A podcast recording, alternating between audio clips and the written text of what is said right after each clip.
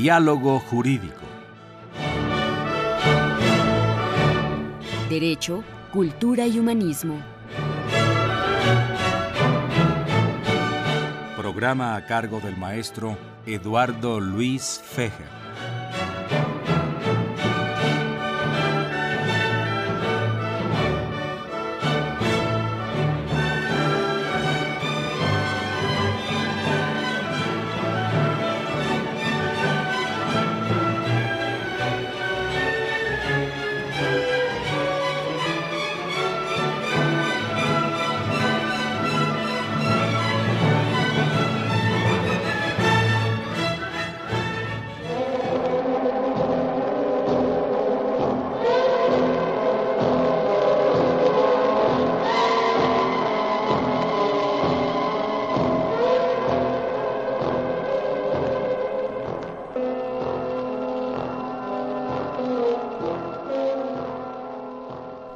¿Qué tal amigos? Muy buenas tardes. Los saluda Eduardo Luis Fejer de esta emisión grabada de la Facultad de Derecho, Diálogo Jurídico, con nuestro lema Derecho, Cultura y Humanismo. Vamos a hablar de asesinos seriales y asesinos en general. Tengo a dos uh, criminólogos catedráticos de la Facultad de Derecho y de otras instituciones como es el INACIPE, que son el doctor uh, Peñalosa y el doctor Martín Beiste, Pedro Peñalosa y Martín Beiste. Son bienvenidos a los micrófonos de Radio UNAM, muchas gracias por su presencia. Es un tema muy interesante. Yo creo que en la historia de México, según yo tengo entendido y por lo que he leído, gran cantidad de asesinos seriales no ha habido. No sé qué opina el doctor Martín Weinstein. Primero tenemos que definir qué es asesino serial. Aquí tengo el concepto, varios autores eh, difieren en esto. Dice, eh, es aquel que comete más de un homicidio con lapsos de tiempo entre cada delito. Ahora, el lapso no lo definen, porque una de las características que tiene el asesino serial es no para satisfacer el, el, ego de que salgan los periódicos, sino es una cuestión eminentemente sexual, que siente placer que de otra manera no lo hubiera incluido. Pero no creo que todos los asesinos seriales sean, eh, tengan, una connotación sexual su motivación. No, eh, los conceptos que se han vertido en esto. Hace rato que estábamos platicando, yo te mencioné el caso de Bonnie and Clyde, que mataban siempre que ejecutaban un asalto, un atraco bancario. Y en, en otros casos, por ejemplo, el de la Mataviejitas, la Barrales, ella mataba para quitarles el dinero a las viejitas y mató como a 30 gentes. La sentenciaron como a 600 años, pero en nuestra legislación solo se permite que compurguen 60 años. Yo la conocí a ella, era terrible. Platícanos un poco de la mata viejita. Ella practicaba la lucha libre y lo ejerció muchos años, porque aparte de que era robusta, era alta, como yo les llamaba en, la, en el femenil norte, saca borrachos. Sí, sí, sí. Como las custodios, vamos. Sí, fornidas. Sí, muy fornidas.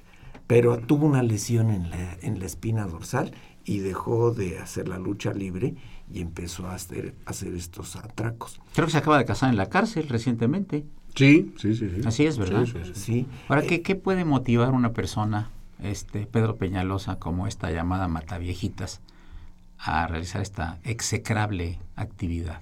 Mira, yo quiero ubicar el tema de los asesinos seriales desde un panorama eh, multicausal. Es decir, sería imposible que nosotros focalizáramos el tema solamente explicando un vector. Voy a tratar de decirle a nuestros radioescuchas algunos elementos.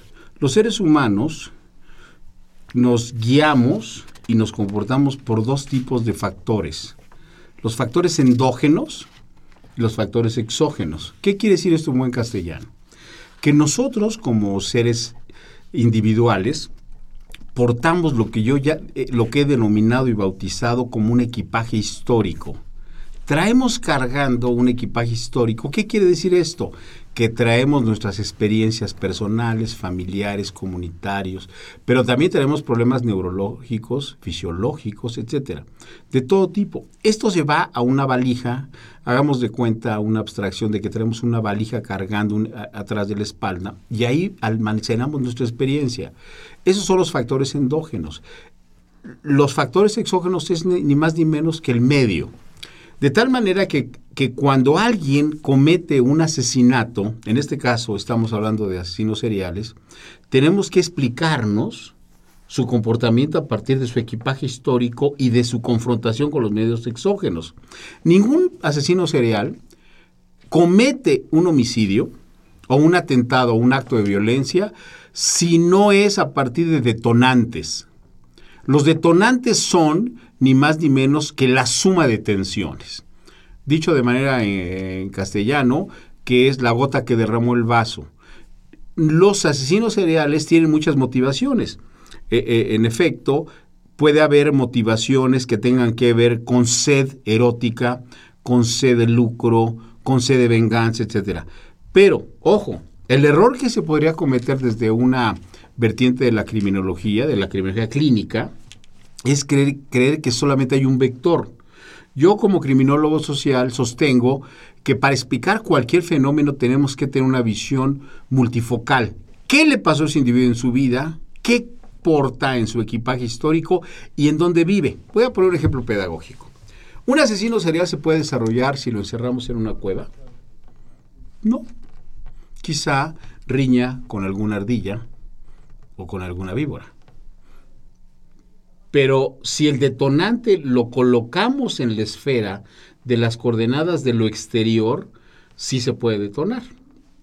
Ejemplo, voy en el metro cruzando, cruzo la pierna y alguien me tastarea la rodilla o me atropella, y si yo traigo un problema neurológico acumulado, puedo reaccionar violentamente. Pero si yo voy en el metro cruzando la pierna y nadie me toca, no se dispara ningún eh, elemento que provoque la violencia. No sé si me está explicando. De tal manera que en esta primera intervención quiero redondear diciendo lo siguiente. Los asesinos cereales tienen, como su nombre lo indica, comportamientos de serie, es decir, se comportan a partir de una lógica acumulativa, que puede ser o no puede ser con eh, motivaciones endógenas, puede ser también con exógenas. Ideológicas, tenemos el caso, por ejemplo, ¿Qué dices tú de los, de los terroristas que mataron a tanta gente, por ejemplo, en París, primero con lo de Charlie Hebdo y después con los con el público que estaba en los cafés departiendo un viernes tranquilo en la noche y llegan con una metralleta y, y, y, tienen conductas repetitivas porque quizá anteriormente en otro país o en otro lado hicieron lo mismo. ¿Sería este caso de asesinos cereales? Claro, y yo creo que ahí tendríamos que colocar más otra variable, mi querido Eduardo, que es la variable ideológica. La variable ideológica es un detonante muy importante. Las personas son capaces de, asesinar en masa o a una persona porque su ideología se los mandata independientemente de las motivaciones que tengan e, en el momento. Por ejemplo, este, este caso que tú, tú citas de París me parece muy afortunado. Alguien puede decir, oye, ¿en qué cabeza cabe que alguien pueda asesinar a personas inocentes.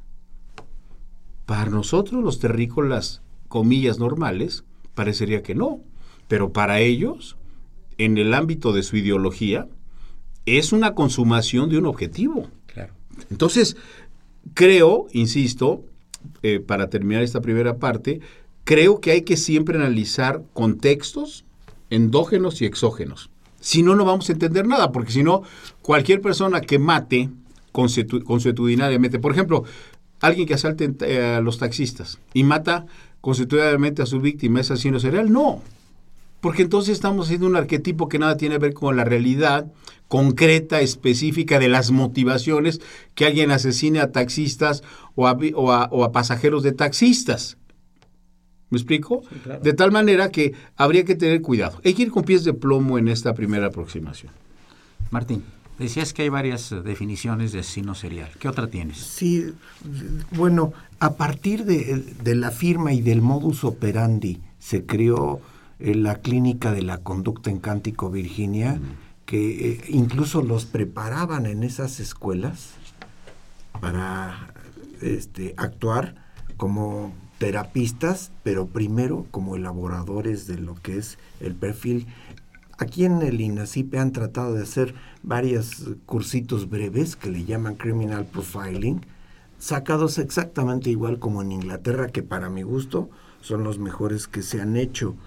E incluso los autores de eh, que, hablan de todo esto, por ejemplo, John Douglas, que fue investigador del FBI, relató que en 1977, cuando recién se elaboró la famosa clínica de la conducta que le llamaban Unidad de Ciencias de la Conducta, lo hicieron por las presiones que había de gentes que no podían capturar. Aparecían las víctimas. Y yo a muchos de mis alumnos les digo, primero hay que comenzar a elaborar el perfil victimológico para ya después tratar de entender el perfil criminológico. O sea, hacerlo al revés como las viejas fotografías que partes de lo negro y lo blanco. Es, era mucho más ágil, pero originalmente se hizo para acallar las demandas de cantidad de gente que estaba en todos ellos. Aquí tengo los nombres de algunas de estas gentes, que fue Albert Henry de Salvo, fue uno de ellos, el estrangulador de Boston, que era a quien le pusieron por este nombre, Henry de Salvo y muchísimos otros más. Pero eh, el número de gentes que mató, por ejemplo, la Mataviejitas, llegó a 33, 34 gentes. Muchas veces es porque no aparecía eh, el, el, autor de todos estos delitos y se sabían escabullir muy bien hasta que le pusieron una trampa. Bueno, la trampa no la está poniendo el padre Cronos porque llegamos a la primera parte de este programa donde están los criminólogos Pedro Peñalosa y Martín Weinstein y estamos hablando, amigos del auditorio, de asesinos seriales. Continuamos en un momento.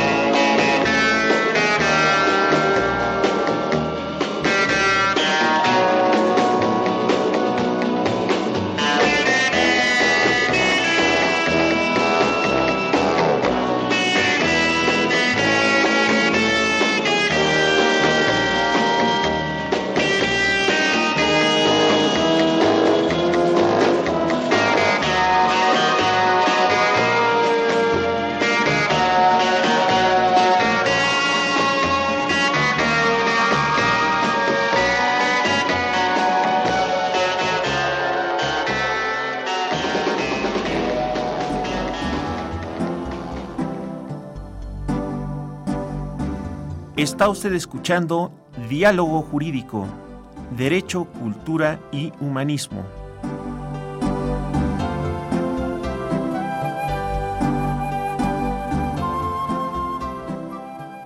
A través del 860 de AM. El alma mater del cuadrante. Estudio de la firma y modus operandi del asesino serial, John Douglas, investigador del FBI, relata que en 1977, recién incorporado a la Unidad de Ciencias de la Conducta y aprovechando la experiencia que había acumulado en otras áreas de la institución, se pudo percatar que los delincuentes actúan bajo dos principios que se pueden identificar, la firma y el modus operandi. Ahora, por firma, entendía este autor, es el impulso con el sello individual y personalísimo de cada individuo e invariable que era identificable en la escena del crimen y que a la vez se proyectaba en su modus operandi, integrado por aquellos datos o indicios que por su regularidad denotaba a la persona que las ejecutaba, pero que podían cambiar en sus accidentes, pero no en su esencia. ¿Cómo ves, Pedro? Mira, yo creo que eh, Martín está eh, ayudándonos a hacer una referencia histórica del estudio de estos eh, perfiles, de estos personajes, pero yo quiero agregar a eso que ha dicho Martín, que nosotros tendríamos que insistir y subrayar que la fenomenología criminal tiene que verse necesariamente bajo el prisma más profundo de individuos. Los individuos y sus circunstancias son lo que nos guía a nosotros. Porque eh, yo tengo discrepancias serias con algunos colegas, no con Martín, pero con otros colegas, que se dedican a trabajar perfiles, Martín, que tú conoces, ¿no? algunos de ellos, Serena Sipe, y que se han dedicado durante mucho tiempo a explicar el fenómeno criminal a partir solo de analizar a una persona. Yo insisto, quizá mi formación de eh, criminólogo social me obliga a decir, yo no analizo solo a la persona. Si analizo solo a la persona me voy a perder. Lombroso, por citar un caso pedagógico, analizó 300 cadáveres en el sur de Italia. El sur de Italia era la más pobre. Analizó cadáveres de presos. Y esos presos tenían un mismo perfil antropométrico. Llegó a la conclusión Lombroso que dada ese, dado ese estudio longitudinal que él hizo, todas las personas que tenían estas características eran criminales. Pero ese determinismo a mí no me simpatiza porque nos lleva a conclusiones terribles. Una persona que tenga esa característica antropométrica puede tener un desarrollo social distinto. Y entonces el desarrollo social distinto de esa persona, aunque tenga esas medidas, no quiere decir que lo metamos a martillados a ese esquema. Entonces me parece que habría que matizar, digamos. Yo quiero ser cuidadoso. Vamos a matizar la versión de los perfiles y decir, sí tiene este perfil, lo acepto. Yo acepto los criminólogos, a, quienes dicen que hay perfiles antropométricos, lo acepto, pero no me quedo ahí. Tienes la característica, tienes eh, quizá problemas neurológicos, pero no basta. Porque si, si nos quedamos, insisto, con esa visión reduccionista, podemos criminalizar. ¿Qué es lo que, que usualmente se hace? Criminalizar a las personas por sus características antropométricas. Después pasan los deterministas y reduccionistas a analizarlos por su perfil social. Eres pobre, vives en tal colonia, etcétera. Lo que el interaccionismo simbólico, una corriente criminológica, nos ha planteado el etiquetamiento y el estigma. El etiquetamiento es emitir un juicio acerca de una persona sin conocerla, por el lugar donde vive, por su raza, por su, cómo viste, etcétera. Y el estigma es una huella indeleble. Yo no puedo negar que estuve en la cárcel. Yo no puedo negar que soy policía. Pero esas estigma y el etiquetamiento o el estereotipo también, que es una conducta aspiracional, son variables que se pueden usar, pero nos puede llevar a criminalizar. Ejemplo, ¿por qué las los policías detienen a jóvenes darquetos o punks o emos en la calle? ¿Por qué los detienen? Por su aspecto, porque asocian aspecto con conducta criminal. ¿Por qué no detienen a una persona que va aparentemente bien vestida de traje inglés, que va junto a esos muchachos caminando por la banqueta? Porque se deduce se, y se, se concluye que una persona vestida así no puede ser un criminal. Ahí está el ejemplo. El ejemplo de etiquetar a una persona a partir de su vestimenta. Pero ese es el error de los perfiles. Perfiles llevados a extremo, mi querido Martín. Entonces, yo sí tengo eh, Miguel Eduardo, estos matices que quiero plantearle a nuestro auditorio, porque esto nos lleva al mundo terrenal. El mundo terrenal nos dice, ¿qué está pasando hoy en México y en muchas regiones de América Latina? Los maras, Salvatrucha, Salvador y Honduras, donde la tasa de homicidios ha crecido terriblemente, son detenidos en la calle por su aspecto. Los tatuajes. A ver, hemos llegado en México a ese nivel. He visto violando los principios de presunción de inocencia, que proyectan a, personas en la televisión, les quitan la camisa y tiene tatuajes. Deducen, simplista e irresponsablemente, que porque tiene tatuajes, tiene una trayectoria criminal. Yo conozco chamacos, jóvenes, alumnos míos de la facultad, que traen tatuajes por todos lados y hasta donde, yo no son, hasta donde yo sé no son homicidas, hasta donde yo sé. De tal manera que esto de los perfiles, agrego yo siempre cuando discuto o comento con mis colegas criminólogos que trabajan esto, agrégale en punto y seguido contexto social y trayectoria social. O sea que opera el mecanismo, el mecánico, eh, la mecánica del prejuicio, ¿no? Exacto. que lo hay en todos lados. ¿no? Claro, que, además, ¿no? pero mi querido Eduardo, ese comportamiento ha llevado a muchas personas a ser sujeto de detención Claro, y de tortura. sí, claro. por su aspecto. Claro. Hagamos un ensayo un día, yo lo he hecho mucho con mis alumnos. Ponte a caminar en la noche con tu con, con un- los subgrupos, las bandas de darquetos o de mos con los pelos parados, tatuajes negros y pon en una banqueta a ellos y en una banqueta a unos a un par de yuppies muy bien vestidos, ¿no? ¿Y a quién detiene la patrulla? Pues A a, los- a los muchachos. ¿Por qué? No cometió ningún ilícito, no se orinaron en la calle, no cometieron nada, no estaban ni querido beber. ¿Por qué los detienen? Pues por un prejuicio que dice Eduardo, que tiene que ver en criminología con el etiquetamiento. Claro. Entonces me parece que, digo, hay matices del, del tamaño del Océano Pacífico. Este es uno de ellos.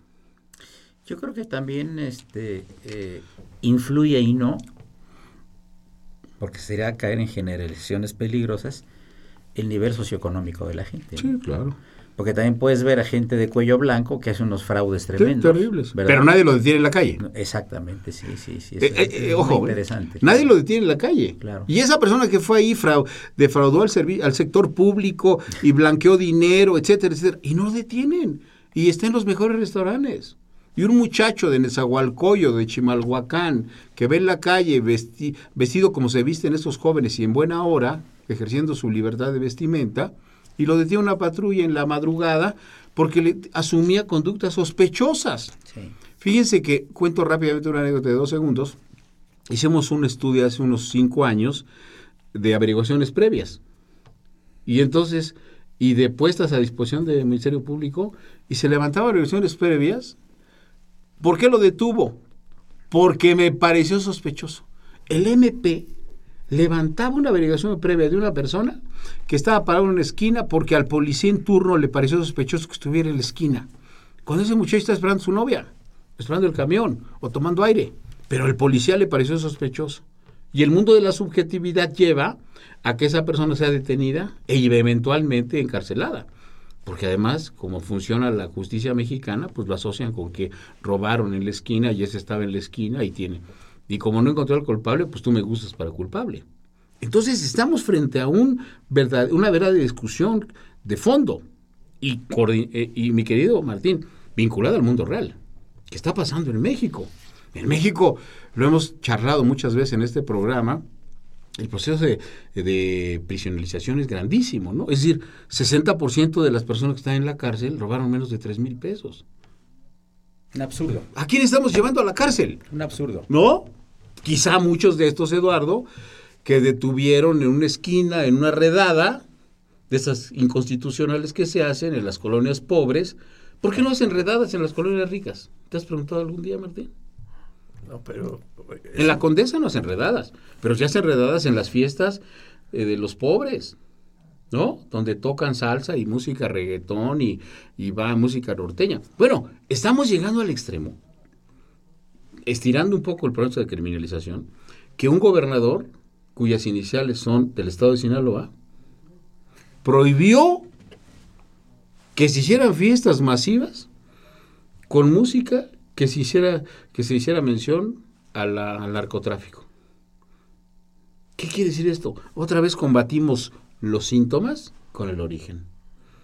En la época del rock and roll prohibían que las muchachas usaran minifalda, ¿se acordarán ustedes que son de esa, de esa época? O que se usara, que, que se escuchara el rock and roll. Se prohibían las fiestas de rock and Oye, en roll. Argentina, a, a principios del siglo XX, una bula papal Sí, prohibió el tango claro. porque tenía movimientos eróticos. Pero amigos, llegamos a la parte media del programa. Les recordamos que se encuentra el doctor Pedro Peñalosa y el doctor Martín Weinstein. Soy Eduardo Luis Fejer. Continúen el 860, este Radio Universidad Nacional Autónoma de México. Gracias.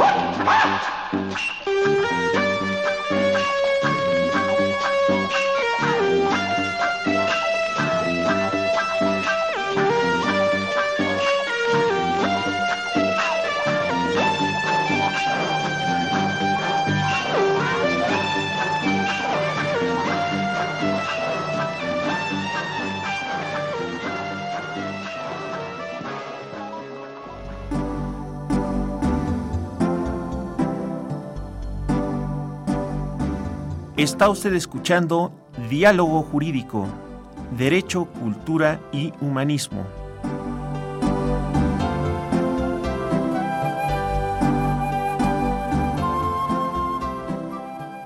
A través del 860 de AM. El alma mater del cuadrante. El maestro Martín Weinstein quiere hablar de Johnny Cash. Platícale al auditorio quién es Johnny Cash. Era un cantante de música country, no de rock. Claro que metió distintos ritmos para su música, pero él eh, tuvo un éxito fabuloso a pesar de que fue niño golpeado, maltratado por su padre porque a él culpó del caso en que murió su hermano casi gemelo de él, pero él llegó a cantar en una prisión, la prisión de Folsom o Folsom, allí, y ensalzó mucho la vida y, y pidió un vaso de agua y le dijo, ustedes los presos toman en este vaso de agua, parecía un licuado de espinaca de lo verde que estaba eso, y empezó a cantar sobre esto. Ya lo estaba vetando la disquera en la que trabajaba Johnny Cash y sus discos ahora se pelean porque es eh, todo un parteaguas en la música country. Bueno, pero ¿a qué se referían las canciones de él? Se referían mucho a ensalzar el hecho de que en los presos también tienen derechos. Él quiso sentirse igual que el resto de la comunidad carcelaria en Texas y este lo alabaron, lo aplaudían y a partir de entonces fue un catapultazo de él hacia el exitazo de la música country. Muchos no lo querían, pero en general en música country fue un parteaguas. Pedro, ¿podemos platicar un poco de los signos seriales mexicanos, por ejemplo, de Higinio Sobera de la Flor? Sí, claro. ¿O de Goyo Cárdenas? Sí. Por favor. El caso de, me, me llama la atención el caso de Goyo Cárdenas, porque Goyo Cárdenas, como todos sabemos, él confesó, sin problema, sus homicidios. ¿Por qué confesó? ¿Cuál fue la explicación que dio? La explicación que dio él, muy sencilla. Él consideraba que las personas que él mató eran personas negativas, eran personas que debían morir. ¿Cómo que debían morir? ¿Y quién definía quién debía morir? Pues yo. El asesino serial tiene la capacidad, ¿no? Quizá eh, eh, hedonista, eh, este, mesiánica, de que yo puedo decidir la vida de los demás a partir de mi código. Goyo Cárdenas es un personaje sensacional en, el, en, la historia de la criminología. El, el, chalequero. El chalequero es otro personaje de la... ¿Quieres decirle a nuestro auditorio, eh, ubicarlo en tiempo y espacio? Sí, ¿Quién fue Goyo Cárdenas? Goyo Cárdenas, estamos hablando de 42, 42 eh, sí, 42, ¿no? 42. De la Segunda Guerra Mundial. Sí, más sí, o sí, sí. Y el chalequero es de a finales del siglo XIX. Y luego está el Tigre de Santa Julia después, que también tiene un perfil similar, distinto, pero similar, como, que, era, que consistía en, en que el tigre de Santa Julia era perseguido, ¿no? Hay un, el público seguramente que nos está escuchando relacionará esta idea muy del mundo urbano, citadino, cuando se dice te, te te, como el tigre de Santa Julia. Yo no sé si sea eso, a ver si, si Martín nos resuelve esa sí, duda. Sí, sí, era cierto, claro. que, los, que los detuvieron eh, efectuando una de sus dos necesidades primarias, ¿no? Pero el hecho, esta es una anécdota, pero el hecho es de que todos ellos provenían de un contexto social, todos. Por eso yo insisto que si bien es cierto, yo no creo que el contexto social determine, tampoco creo que el factor endógeno determine. Entonces yo creo en la combinación de ambos, los, lo endógeno y lo exógeno. Eh, ahorita que, que, estaba diciendo Martín lo de, de Cash, este, me acordé de tres personajes que también fueron claves y que fueron perseguidos por los mensajes liberadores. En este orden. Jim Morrison, Janis Joplin y Jimi Hendrix. Estos tres personajes fueron perseguidos, mi querido Eduardo, por lo que decían a los jóvenes de la liberación de los jóvenes. Hay una escena en YouTube que lo puede buscar el público, en donde Jim Morrison fue detenido en el, por la policía de Los Ángeles en pleno concierto porque estaba convocando a los jóvenes a que no fueran a las guerras provocadas por el gobierno. Fue subversivo. ¿no? Ahora están prohibiendo eh, fiestas que hagan referencia al narcotráfico, como hay muchos y que tienen gran éxito, pero eso es combatir los efectos, ¿no? ¿Qué tanto efecto tiene, por ejemplo, entre los jóvenes del norte de la República o de alguna zona de la Ciudad de México que toquen eh, eh, música y, y letra que tengan que ver con los narcocorridos? o- ¿Tiene algún efecto? Sí, sí tiene un efecto. Tiene un efecto de envalentonarse. Ok. envalentonarse, pero no quiere decir, y esta es, esta es mi discusión con estos prohibicionistas, no quiere decir que eh, si yo me envalentono y lo aceito con unos tequilas y un ron, no quiere decir esto que yo me voy a involucrar en narcotráfico. A mí me envalentona en ese momento. Como me puede deprimir una canción de los Panchos Claro. en algún momento. Sí, claro. Una O sea, la- romántica. ¿Verdad? O Agustín Lara me puede deprimir alguna de ellas. No pasa más, ¿verdad? No pasa más. No. Pero es que hay un simplismo que tenemos que cuestionar en este programa. El simplismo es que una persona que escucha determinada música puede asociarse a esa actividad. Si cuando escuchamos música de cámara, Eduardo, ¿qué pasa? Nos da tranquil- tranquilidad. Nos tranquilizamos. Cuando escuchamos rock nos dan ganas de bailar. Sí. Y cuando nos- escuchamos música evocadora de, de los panchos, del amor y de Benedetti, etcétera, pues el corazón acelera más y quizá nos dé un infarto de amor, pero nada más. Nos da tristeza Nos también. da tristeza, nostalgia, pero no pasa más. Entonces tiene que ver esto, lo conecto con las coordenadas que estamos hablando del programa, de cómo tenemos que necesariamente, y esto ojalá el público haya público juvenil que nos esté escuchando, que tenemos que conectar todas las variables que influyen en el comportamiento humano para emitir un juicio de asesino serial. El caso de la Mataviejitas, que, que, que toca a Martín muy bien, es un caso emblemático de cuál fue su vida. Ella era una luchadora, como bien dice, pero tenía una vida compleja. Sí. Hay que bucear en esa vida. Yo supe que su madre la cambió por una botella de cerveza y después ella fue violada varias veces y fue maltratada. Ese es uno de los detonantes más importantes en el caso de la Mataviejitas, por una botella de cerveza. En tu experiencia que estuviste en la, en la dirección de, de un reclusorio hace algunos años, eh, ¿quién te llamó más la atención de alguna gente que ha cometido algún delito que estaba en tu área? Bueno, estaba cerca de mí siempre Sí. Alberto Sicilia Falcón, fue un narcotraficante parecido al de Rafael Caro Quintero. ya su- salió, ¿verdad, Cecilia? Sí, los, los dos ya salieron. Ah, Lo que pasa es que Alberto Sicilia Falcón hablaba tres o cuatro idiomas distintos del español. ¿Era colombiano? Él, él era Sí. cubano. Y Caro Quintero también, hablaba caló también. Sí, claro.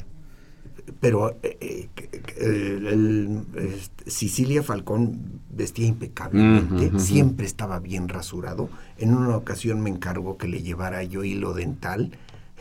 No le gustaba el que conseguían, pero era otra cultura. Él a mí me regaló un libro de la interpretación de los sueños de Sigmund Freud. Mm. Me lo leí y después lo platicamos. Él redactaba así, con la máquina de escribir portátil así, aquí, en un cajoncito, y juntito tenía su minibar, pero... Sobre las rodillas, estoy Sí. traduciendo para el público. Y es la, la cosa era totalmente diferente. En cambio, Caro Quintero tenía eh, la barba dejada de varios días, habla- hablaba incoherencias, era totalmente diferente. Los dos acumularon mucho dinero, los dos eran famosos por todo esto, los dos narcotraficantes, pero en épocas muy diferentes. Ajá. Y claro, una época en la que especialmente Cecilia Falcón no estaba tan desarrollado en la industria del narcotráfico, ¿verdad? Era de los pocos capos, ¿verdad? Era de los capos, pero que sabía cobrar. Era una cosa tremenda en cuanto a su presión para que le pagaran la cantidad de droga que él le vendía.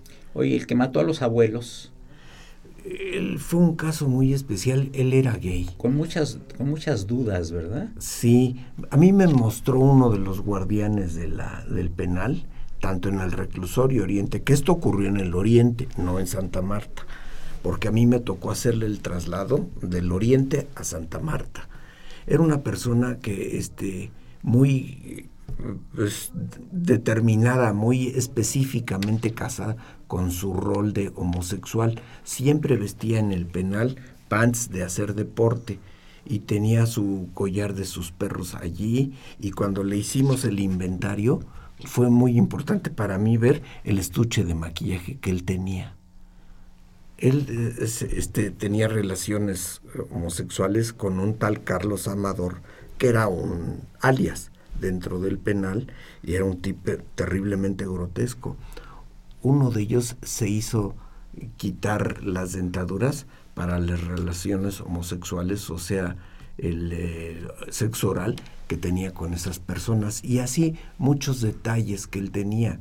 La familia de, de, este hombre... Eh, el que mató a los abuelos. El que mató a sus abuelos pagó por el dormitorio de visita íntima, pero la condición era que le pusieron a los funcionarios del reclusorio, de la penitenciaría ya, era que él lo manejara. Pusieron cocinetas, mesitas para asar la, eh, juntito a cocinetas para asar la carne. Ahora, ¿llegaste a platicar con él alguna vez tú? Sí, mucho. Y me enseñó sus dibujos. ¿Cuánto tiempo duró en la cárcel? Más de 20 años, ¿verdad? No, no, no. ¿No, ¿No tanto? No tanto, no. De hecho, todo esto fue para que construyendo el sistema de inducción a la preliberación estuviera allí eh, incluido. Este, el, incluido. lo que pasó es que tuvieron que convocar a otras gentes que aún no reunían el, perfil de eh, candidato ideal para la preliberación. Se juntaron gentes que no deberían de haber salido. Pedro, ¿tú alguna persona que has conocido así de que tenga alguna repercusión su nombre? Sí, sí eh, he tratado yo, mi campo de investigación, como sabes, es el campo de los jóvenes, y he tratado a muchos jóvenes reincidentes. Estos jóvenes reincidentes dicen, me dicen, que el problema de su violencia tiene que ver necesariamente con un vacío de su vida. Hay un vacío en su vida. Eh, recuerdo haber hablado con varios de ellos, estoy hablando de hace 10 años, cuando yo era funcionario público, hablamos, estamos trabajando con jóvenes de bandas y me decían que hay un vacío en su vida. Cuando yo hablé con ellos, vino a mi mente Los Olvidados de Luis Buñuel. ¿Qué película? Recordé a Pedro y a su mamá. Su mamá rechazó a Pedro porque era producto de la violación si nuestro público recuerda aquel, aquellas escenas también hechas por Luis Muñuel. Y la pregunta que yo me hacía cuando los jóvenes de las primo delincuentes me contaban su historia era si el caso de Pedro podría explicarse también cuando me decían estos jóvenes de bandas muy violentos si había este abandono producto de ello. Entonces yo decía, es multifactorial. Pedro, nos está haciendo el padre Corons la seña de que falta la parte última del programa. Te voy a interrumpir y continuamos con tu interesante alocución después del corte.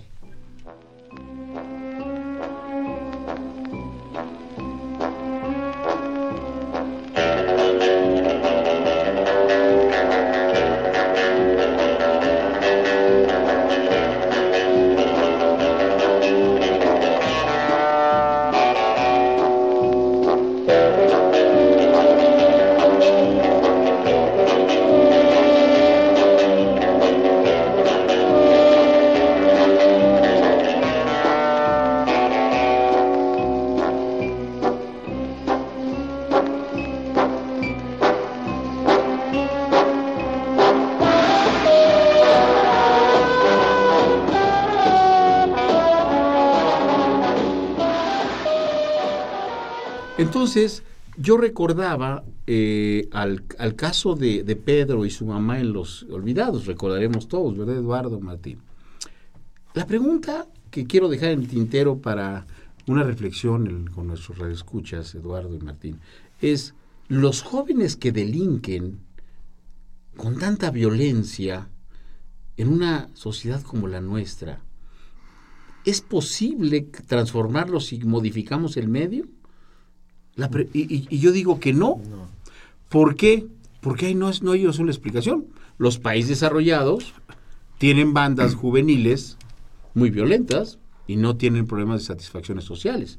Entonces, pensar que si yo modifico el entorno, modifico el comportamiento, es también el otro determinismo, el otro extremo, porque tiene que ver con otros factores endógenos a los que yo he hecho referencia en sociedades muy solas, por ejemplo, Finlandia y Noruega, en la Europa civilizada, la tasa de homicidios es muy alta. ¿Por qué es tan alta? Tienen comida, alimentación, seguro, vivienda. Y entonces, ¿qué quiere decir? Que hay otros factores que influyen en el comportamiento del ser humano. Decía Gabriel Tardé, la delincuencia nos persigue como nuestra sombra. Me parece que es la frase más afortunada que he escuchado. Muy brillante sociólogo. El, el teórico de la imitación. Las leyes de la imitación. Decía, Ah, sí, decía él que los seres humanos imitamos. Hay, hay imitaciones lógicas y extralógicas, claro, ¿verdad? claro. Es decir, lo lógico es que imites a alguien con género si- simétrico a ti. Lo extralógico es que imites a alguien que no es parecido a ti, pero que lo hagas por aceptación social o por reconocimiento social, diría Gabriel Tardé, ¿verdad? Uno de los, o sea, era sociólogo y criminólogo de la época. Sí. Entonces, este, no sé cómo eh, eh, quisiera eh, Ver el tiempo que nos falta, nos Sí. quedan unos siete minutos más o menos ya para terminar el programa. Entonces, Sí. quiero, quiero dejar esto con, eh, para el debate o reflexión. La pregunta que tenemos que hacernos a los, a la- a los radioescuchas es, ¿pueden explicarse los fenómenos de asesinos seriales o asesinos muy violentos solo por aspectos sociales? Mi respuesta es no. Tenemos que meterlo en un prisma que toque lo endógeno y lo exógeno. Me parece que es el enfoque que tendríamos que darle a esta visión. Antes de que terminemos, yo nada más quisiera enumerar porque las Por explicaciones serían muy fu- fuertes. Aquí t- tengo las características personales del homicidio serial. Se han sacado por estadísticas, no todos las tienen. Dice, uno, conducta sexual anormal. Dos, un coeficiente intelectual alto, no muy alto, pero alto. Tres, en la infancia la aparición de la llamada triada homicida. Eh, otra, crueldad hacia los animales. Otra, la piromanía. Esta me llamó la atención. Sí, que se están incendiando cosas. Sí. Eh, otra, la enuresis, que hacen pipí, se, se mojan la cama. Yo tuve un montonal de estos en el Consejo de Menores, ¿eh? Y ya rebasaban los 12 o 13 años de edad. Eh, había eso. Luego, Habría que ver qué pasó con su historia. Sí, Sí, claro. Y, y aquí hay otra, características de las conductas del asesino serial. Dice, varios homicidios es una de ellas. Actúa solo, excepcionalmente le ayudan a ocultar sus delitos, pero actúa solo. Otro, la ausencia de conexión entre el victimario y la víctima. Busca víctimas con las que no puedan relacionarlo. Otra, falta aparente de motivo y variedad de lugares en que comete los delitos. Otra, violencia y brutalidad. Le encanta eso al asesino serial. Cuando ella grita y le rasguña, lo enardece más. Otra, fases del proceso del acto homicida serial. Dice, la fase inicial o de latencia, que es eh, cuando eh, vive en su mundo privado poblado de fantasías anormales, sexuales, destructivas y de muerte. Después las lleva a cabo. Otra, la fase de cazador. Observa. La, la fase del cortejo. La fase de la captura y la fase del homicida. Por último, esta me llamó mucho la atención, la fase fetichista o tótem que guarda una media o un calzón que nunca va a lavar otra, la fase de depresión, que es bien interesante porque dice el asesino llevado a cabo su homicidio es frecuente que sienta decepción emocional y puede caer en depresión y aún atentar contra su vida. Pero la reacción más común será la de repetir la experiencia para obtener el placer que necesita y de ahí su reincidencia. Hay dos casos, ahora que estoy escuchando a Martín, Sí. que habría que reflexionar con nuestro público. ¿Qué pasa? ¿Qué analizaríamos criminológico de esta oleada o moda de dejar cabezas del na- eh, a las, eh, de la lucha contra el narcotráfico y que previo a eso los torturaron, su- los hicieron sufrir, los etcétera, etcétera, quienes lo, lo hicieron, lo hicieron porque tengan estas características que tú mencionas, o lo hicieron motivados por el negocio y la venganza inmediata de que el jefe les dijo, este es de otro cartel, hay que matarlo. Porque una persona que le cortan la cabeza después de torturarlo, o que le cortan los testículos y los dejan en la vía pública, y que etcétera, etcétera, implica un análisis criminológico. Claro. ¿No? Que muy, muy fuerte. Por cierto, le quiero recomendar al público, ahorita que está escuchando a Martín, una película que tiene rasgos interesantes que se llama Mr. Brooks. No sé si la han visto. Eh, hay que ver esta película de Mr. Brooks. ¿Por qué?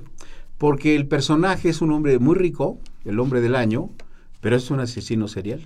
Y tiene todas las características que tú mencionaste. Calculador, goza con el sufrimiento, eh, mata a parejas en pleno acto sexual. Y nadie etcétera. cree que sea él. Y nadie cree que Claro. Entonces ojalá vean esa película. Ustedes mismos no la han visto, ¿verdad? No. Mr. Brooks, véanla pronto. Es- está en, en muchos lugares. Entonces, como ejemplo de, de que el perfil sociológico poco tiene que ver con la situación eh, de violencia y de comportamiento criminal. Oye, pero yo no sé si sea eh, parte del surrealismo mexicano que padecemos, porque tenemos Sí. mucho surrealismo. ¿no? claro. Este, eh, cuando les cortan las cabezas o los cuelgan y demás, Sí. les ponen unos letreros. Sí, claro. Este, si lo vuelve a hacer, Sí, otra sí, gente va a sí. pasar. Pero además tiene lo siguiente, siempre dice atentamente. Sí, claro. ¿Por qué el atentamente? Porque ellos, ellos, ellos se quedaron con el mensaje de que todas las cartas dicen al final atentamente, aunque mates. ¿Me explico? Imagínate O la sea, paradoja. La paradoja es que eres muy decente, pero atentamente. ¿Eh? Eres criminal, pero atentamente, ¿no? sí, yo- Siempre dice atentamente, Sí, sí, tienes sí, razón, ¿no? y atentamente. Con 20 mil faltas de ortografía, Es- pero es- dice esa- atentamente. eh, ese sí no se le... Además ahí no pueden tener faltas de ortografía porque sería muy difícil poner faltas de ortografía al término atentamente. ¿verdad? Atentamente ya No sería hay- mucho, no pero lo demás sí. H, etcétera, lo demás sí. O sea, Martín, este, estos personajes asesinos seriales, pues surgen en un momento dado en una sociedad determinada. Nadie está exento de esto, ¿no? Ahora, eh, yo le preguntaría a Martín si de alguna forma los terroristas son asesinos seriales. Por ejemplo, el Estado Islámico, que están matando a, a cristianos, están matando a mucha gente así, y que les cortan la cabeza, y lo hacen con frecuencia, y a veces el mismo verdugo, los mismos verdugos, ¿podrían caer dentro de, de este término? ¿Tú crees que sí? A los que escogen para llevar a cabo las decapitaciones generalmente son muy jóvenes. Eso me llamó la atención. Hasta un niño recientemente. Sí.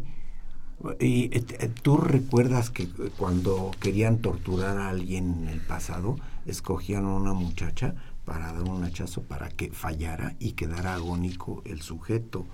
Mucho de esto tiene que ver con este mensaje. Y en el caso de los decapitados que mencionaba Pedro. Pedro, tiene mucho que ver esta cuestión de aquí está el mensaje, mira lo que les puede pasar. Ojo, Es una advertencia. serás El, el siguiente, sí. Pero además un mensaje de crueldad. ¿Hasta dónde podemos llegar? O sea, es un mensaje que no te metes conmigo, sino te estoy decapitando. Es decir, es un mensaje demoledor. O sea, no está discusión, no es una, no es una convocatoria a la reflexión. Es un acto terriblemente... Te va a pasar lo mismo. Te va a pasar lo mismo, pero ahí yo interpreto rápidamente en dos segundos, también es, lo dejo para la reflexión filosófica, cuando los narcotraficantes le cortan la cabeza a alguien, también le está diciendo un reto al Estado. Yo tengo capacidad para cortar ca- cabezas y el Estado no puede enfrentarme. No es un disparo en la cabeza, como antes sucedía, ¿no? Disparo de, el tiro de gracia. Te corto la cabeza. Es un reto también al Estado. Es decir, tengo tanto poder que puedo cortar cabezas. También es un desafío al Estado. ¿eh? Yo creo que subyace ese. Oye, y, y ese aquel, mensaje. aquel sujeto ya para tener el programa que eh, deshacía los cadáveres con ácido, Ah, sí, claro. pozolero. El pozolero. Dicen el pozolero. Sí, ¿no? existió. Bueno, a, a él, ¿de qué lo puedes acusar penalmente? Ninguna. De ninguno. Le entregaban cadáveres, no puede ser homicida. No, no era exhumación de cadáver, ¿no? ¿verdad? Que, que además, lo, eh, este es uno de, las, de los dilemas. Cuando lo buscaban, se, se preguntaban, bueno, ¿y qué lo vamos a acusar? ¿De qué lo acusas? Quizá de darle, hacerle daño, daño al medio ambiente. Pero Nada no- más. pero nada más, pero no de homicida. No de homicida. Sí, recuerdas el caso, ¿no? Por Sí. supuesto. el que le- No de homicida, ¿eh? Para mí que eso fue lo que pasó con los muertos de, de Ayotzinapa. a estas gentes las pudieron haber agarrado. Ahora, mucho de esto se desvaneció, pero por cuestiones oficiales. Lo que haya sido es una tremenda tragedia nacional, internacional, sin este duda. tema. eh, Y bueno, los cinco que se dieron en Tierra Blanca, También, que también usaban el mismo modus operandi, similar, los metieron, los asesinaron, los quemaron y los, después los metieron a una, una trituradora de caña. Ahí hay un mensaje terrible. Quiero destruir, triturar las pruebas. Mi poderío es tal que yo puedo quemar, incendiar, triturar a las personas porque soy tan poderoso que los puedo desaparecer. ¿No? Sí. Polvo eres y polvo te convertirás. Sí, es un reto al Estado. Sí, ¿verdad? claro, es un reto al Estado. Johnny Cash personificó eh, el rol de un sheriff en esa película y le dijeron, ¿quieres hacer esto? Él ya era grande e incluso contrataron a su esposa que ya estaba muy avanzado el cáncer que ella tenía. eh, eran dos gemelas y ella cantaba también música country. A lo que me refiero es de que desaparecieron el cadáver y lo único que pudo encontrar Johnny Cash con el personaje de este sheriff era el- el- los restos que cupieron en una pequeña cajita casi de cigarros y allí había pedazos de astilla de huesos y mucha ceniza, porque los ejecutores de todo esto los llevaron al meandro, o sea, ese delta de este río, para decir, aquí fue donde arrojamos las cenizas. Estuvieron quemándola durante di- este, varios días y horas y después machacaron todo esto hasta que se desapareció. Pues amigos, llegamos a la parte final del programa. Yo le agradezco muchísimo al maestro Pedro Peñalosa, al maestro Martín Weinstein, su presencia en este tema que es tan terrible como apasionante. Eh, fue una operación de Miguel Ángel Ferrini, a quien saludamos con el afecto de siempre. La imagen siempre grata del padre Cronos, don Francisco Trejo, y como asistentes de producción David Salinas y Raúl Romero Escuti, el niño de la radio. Soy Eduardo Luis Fejer, es el 860, estudiado Universidad Nacional Autónoma de México.